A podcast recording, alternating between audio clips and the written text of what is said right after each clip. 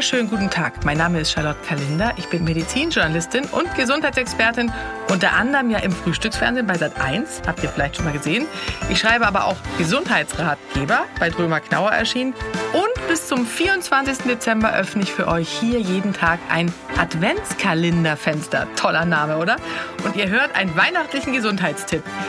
Viel Spaß beim Hören und eine frohe Weihnachtszeit. Ja, ich kann es ja auch ein bisschen verstehen. In der kalten Jahreszeit, da kostet es auch wirklich hartgesottene Sportler Überwindung, vor die Tür zu treten, ja, und Sport zu machen. Aber deswegen natürlich noch mehr meine Empfehlung, raus an die frische Luft, ja. Es gibt zwei sehr, sehr gute Gründe. Nämlich erstens, frische Luft stärkt und kräftigt den Stoffwechsel und das Immunsystem. Ähm, wenn ihr euch nur in wohltemperierten Räumen, wie man ja dazu sagt, aufhaltet, dann wird das Immunsystem nämlich überhaupt nicht richtig trainiert. Ja? Es braucht sogenannte thermische Reize, wie zum Beispiel Wind, Kälte und Regen. Und wenn man draußen Sport macht, ist deshalb ähm, natürlich auch der Schutz vor Erkältung äh, viel größer. Draußen steht außerdem viel mehr Sauerstoff zur Verfügung und das kurbelt den Stoffwechsel an und erhöht den Energieumsatz. Welche Sportarten sind besonders geeignet? Ja, also man muss sagen, richtig angezogen könnt ihr auch im Schnee joggen. Ich meine, wer weiß, wann Schnee liegt und wann nicht. Äh, Stichwort Klimaerwärmung, aber es kann ja trotzdem mal sein, dass Schnee noch kommt.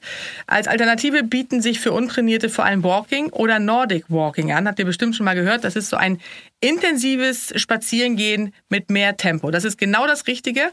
Und beim Nordic Walking kräftigt man durch die Stöcke sogar noch den Oberkörper, durch den, den Einsatz mit den Stöckern.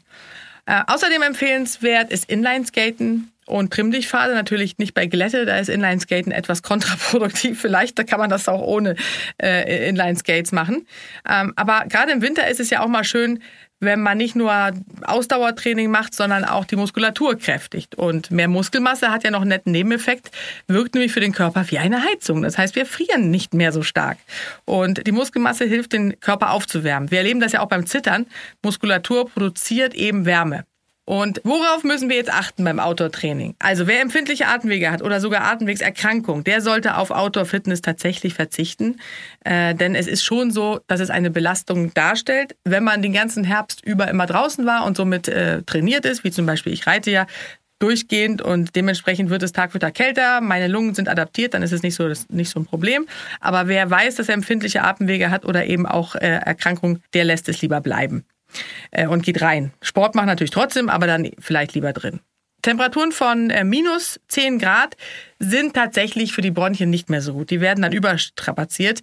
Ab minus 10 Grad auch lieber rein zum Sport. Jetzt sagt natürlich zu Recht der eine oder andere, was ist denn mit dem Skifahren? Da ist man doch auch draußen.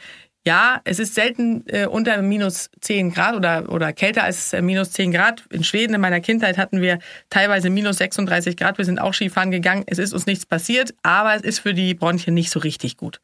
Und natürlich wichtig vor dem Sport gut aufwärmen. Das gilt natürlich auch draußen. Und das könnt ihr zum Beispiel, indem ihr 10 Minuten langsam joggt und danach dann äh, leichte, aber dynamische Dehnübungen, damit das Bindegewebe geschmeidig machen. Das erhöht den Stoffwechsel. Eine Frage, die mir oft gestellt wird, ist, verbrennen wir im Winter vielleicht mehr Kalorien? Hm. Also es ist so, wenn es kalt ist, verbrennt der Körper beim Sport automatisch mehr Energie, um die Körpertemperatur zu halten, natürlich. Ne? Äh, Vorteil ist, ihr könnt langsamer joggen als im Sommer, also ihr müsst nicht mehr ganz so Gas geben und habt nach einer Stunde trotzdem ungefähr 500 Kalorien verbraucht. Klamottentechnisch müssen wir uns natürlich auch rüsten, ab 6 Grad und weniger, da müssen wir uns so ein bisschen anders anziehen, nämlich Mütze auf, ja, ich klinge jetzt wie die Mutti, aber es ist nun mal so.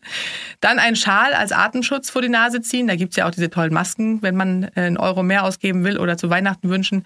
Nicht zu warm einpacken allerdings, ja. Also ihr solltet in dem Sportoutfit, das ist so die goldene Regel, am Anfang leicht frösteln, dann ist das die optimale Ausgangssituation, äh, um dann die richtige Temperatur zu haben. Es reichen zwei Schichten einmal so ein Funktionsshirt drunter, das hält die Haut trocken und dann ein atmungsaktives Vlies, das wärmt dann nämlich noch zusätzlich. Und bei Wind und Regen, da darf es natürlich auch noch eine dritte Schicht sein, gerne äh, so eine Regenjacke, die isoliert. Und dann Getränke sind natürlich auch wichtig, ja. Unter einer Stunde braucht man in der Regel kein Getränk. Auch das ist eine Regel. Viele fragen mich, muss ich trinken oder nicht? Ich habe gar nicht so einen Durst unbedingt, äh, wenn ich Sport mache. Also unter einer Stunde nein. Außer es ist wirklich sehr, sehr, sehr kalt.